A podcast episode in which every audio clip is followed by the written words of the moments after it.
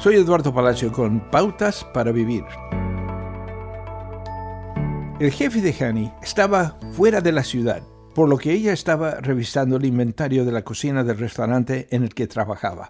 Le envió un mensaje de texto a Laura, quien generalmente manejaba un aspecto diferente del restaurante, informándole que necesitaban 160 huevos de inmediato o no podrían empezar las recetas del día.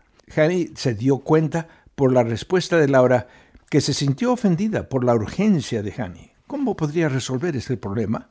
En primer lugar, Hani podría haber ignorado el contratiempo y esperado que lo se resuelva por sí mismo.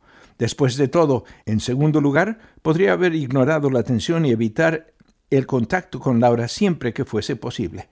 En tercer lugar, podría haber confrontado a Laura para ver si podrían llegar a un acuerdo.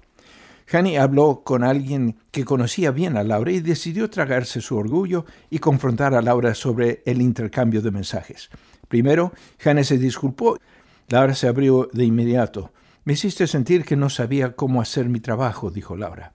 Ambas mujeres terminaron la conversación sin la necesidad de evitarse a la una a la otra y adquirieron más conocimiento sobre cómo mostrarse el respeto mutuo. Si Hani no hubiera elegido la táctica de la resolución más incómoda, habrían permanecido en sus rincones de resentimiento y aislamiento.